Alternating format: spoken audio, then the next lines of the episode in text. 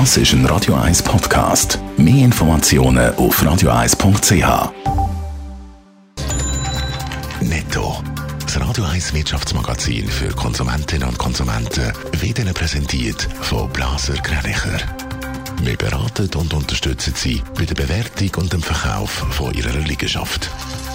blasergreinicher.ch Sabrina Marcolin. Das Pharmaunternehmen Lonza baut seinen Produktionsstandort Zwisp aus.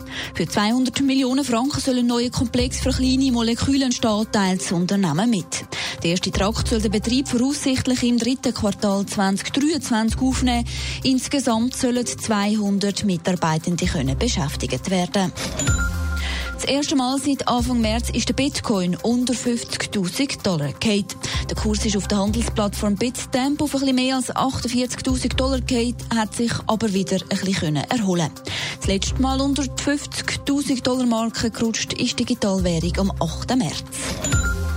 Die Stadt New York verklagt mehrere Ölfirmen wegen angeblicher Klimalüge, zum Beispiel in ihren Werbungen. So würden Konzerne wie beispielsweise Exxon, Shell oder BP systematisch durch PR-Kampagnen über ihre Rolle beim Klimawandel wegtäuschen. So der Stadtpräsident von New York, der Bill de Blasio.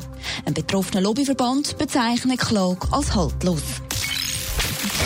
Die Impfkampagne in den USA läuft auf Hochtouren. 200 Millionen Corona-Impfdosen sind schon verabreicht worden. Was auch der Social-Media-App-Betreiber zu gut kommt, Sabrina Marcolin, unter anderem zum Beispiel Snapchat.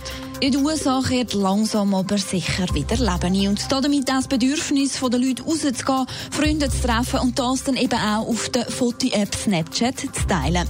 Snapchat ist schon während der Corona-Krise gewachsen. Das Unternehmen hofft jetzt, dass das Wachstum aus der Pandemiezeit noch beschleunigt werden kann. Das hat der Snapchat-Gründer Evan Spiegel bei der Vorstellung der aktuellen Quartalszahlen gesagt. Snapchat hat mittlerweile einen Haufen Konkurrenz durch andere Social-Media-Apps. Wie steht es denn tatsächlich um Snapchat? Ja, seit dem März werden wieder mehr neue Freundschaften verzeichnet und mehr Nachrichten verschickt, teilt Snapchat mit. Aktuell hat die App 280 Millionen Nutzerinnen und Nutzer, ein Anstieg von 15 Millionen. Und jeder und jede von ihnen macht die App im Schnitt 30 Mal pro Tag auf.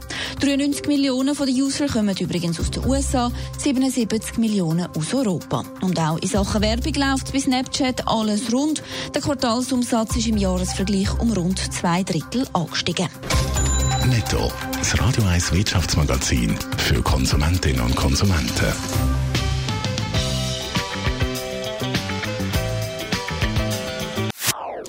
Das ist ein Radio 1 Podcast. Mehr Informationen auf radio1.ch.